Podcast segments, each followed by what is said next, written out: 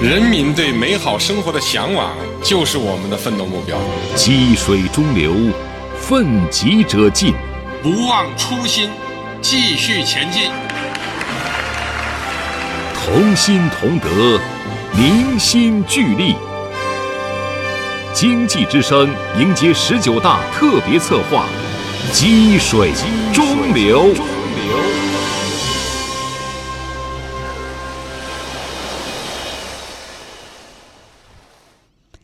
经济之声迎接十九大特别策划“积水中流”，今天播出第五集：金融发展行稳致远。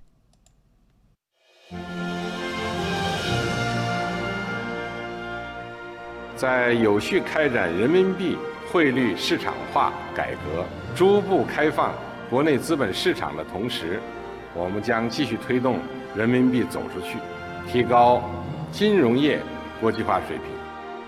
金融是实体经济的血脉，是国家重要的核心竞争力。党的十八大以来，我国金融改革发展取得新的重大成就，金融业保持了快速发展。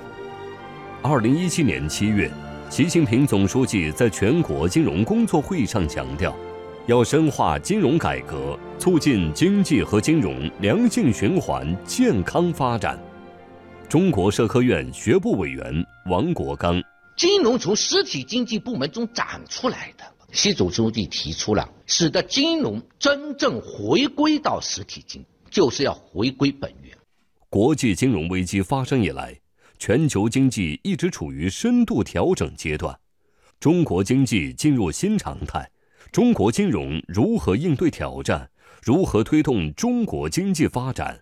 如何带动世界经济走向未来，成为世界关注的一个焦点。英国驻华大使伍百纳，在我看来，中国的崛起是很重要的。我们可以看到，中国在亚洲金融危机和2008年世界金融危机后所扮演的角色，对全球经济有重要贡献。2016年9月，在二十国集团领导人杭州峰会期间。习近平总书记提出，共同构建公正高效的全球金融治理格局，以“一带一路”建设为契机，创新国际化融资模式，深化各国金融领域合作，得到热烈响应。我提出“一带一路”的倡议，旨在同沿线各国分享中国发展机遇，共同啊繁荣。我们倡导创建的。亚洲基础设施投资银行已经开始在区域基础设施建设方面发挥了积极作用。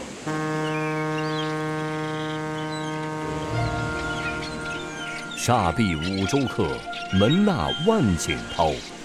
厦门自古就是通商裕国的口岸，也是开放合作的门户。二零一七年九月三日，金砖国家工商论坛在厦门开幕。金砖国家合作开启了第二个十年，合作前景也越发广阔。习近平主席出席开幕式并发表主旨演讲，对金砖合作发展的成果给予了充分肯定。特别是新开发银行和应急储备安排的建立，为金砖国家基础设施建设和可持续发展提供了融资支持，为完善全球经济治理。构建国际金融安全网，做出了有益的贡献。长风破浪会有时，直挂云帆济沧海。二零一六年十月一日，国际货币基金组织将人民币纳入特别提款权货币篮子，人民币国际化道路迎来新的里程碑。美国彼得森国际经济研究所高级研究员。尼古拉斯·拉迪。我认为人民币加入 SDR 这是一个进步，反映了人民币日趋成熟，也意味着在未来，外国的中央银行有可能将大量的储备金以人民币的形式储存。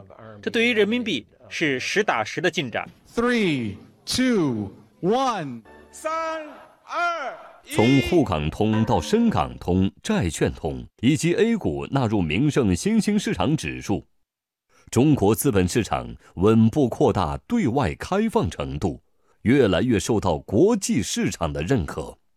香港大学经济及工商管理学院教授肖耿，有了这两个互联互通呢，我们这里的市场呢，就真正成为一个全球的市场。金融发展的步伐在加快，步子则要踏实走稳。事实告诉我们，杠杆过高、监管缺失和过度的跨境资本流动，是全球金融危机爆发的重要原因。二零一七年一月十七日。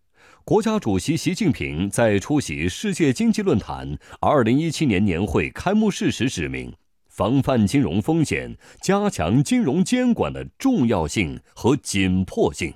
国际金融危机也不是经济全球化发展的必然产物，而是金融资本过度逐利、金融监管严重缺失的结果。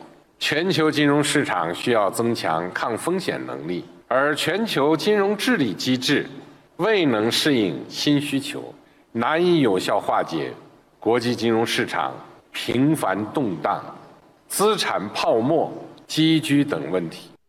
二零一七年四月二十五日下午，中共中央政治局就维护国家金融安全进行第四十次集体学习。习近平总书记就维护金融安全提出六项具体任务。强调金融部门要按照职能分工负起责任。中国人民银行金融稳定局局长陆磊，我想呢，这是有利于我们呢，从更加丰富的维度、更加准确的角度来把握可能面临的金融风险，以实现我们国家的金融的长治久安，最终确保金融安全和金融稳定。金融活，经济活；金融稳，经济稳。金融的稳定发展，推动着大国的崛起。随着经济全球化、人民币国际化、中国实体企业走出去，以及中国资本市场不断扩大的双向开放，中国对世界经济的发展正贡献着越来越大的力量。有志者事竟成，我们相信。面对人类和平与发展的繁重任务，只要国际社会坚定信心、增进共识、合作共赢，我们不仅能够想做事，而且也能做成事。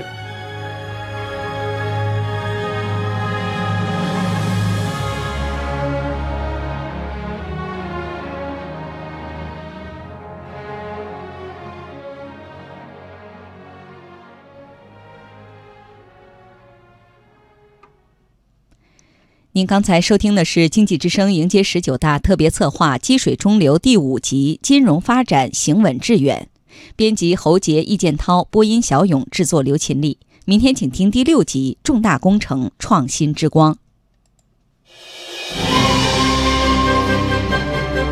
人民对美好生活的向往就是我们的奋斗目标。积水中流，奋楫者进，不忘初心，继续前进。同心同德，凝心聚力。经济之声迎接十九大特别策划：积水中流。